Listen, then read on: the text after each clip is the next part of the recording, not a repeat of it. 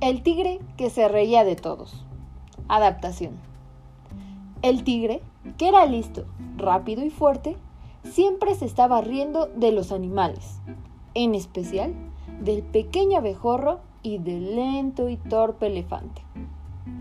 Un día de asamblea hubo un derrumbe y la puerta de la cueva se bloqueó. Todos esperaban a que el tigre resolviera el asunto, pero no fue capaz. Al final, el abejorro salió entre las rocas en busca del elefante, que no había ido a la asamblea por estar triste. El elefante acudió a remover las piedras y todos los animales felicitaron a ambos y quisieron ser sus amigos. El último que salió fue el tigre. Avergonzado, aprendió la lección y desde entonces solo se fija en las cosas buenas de todos los animales. Y colorín colorado, este cuento se acaba.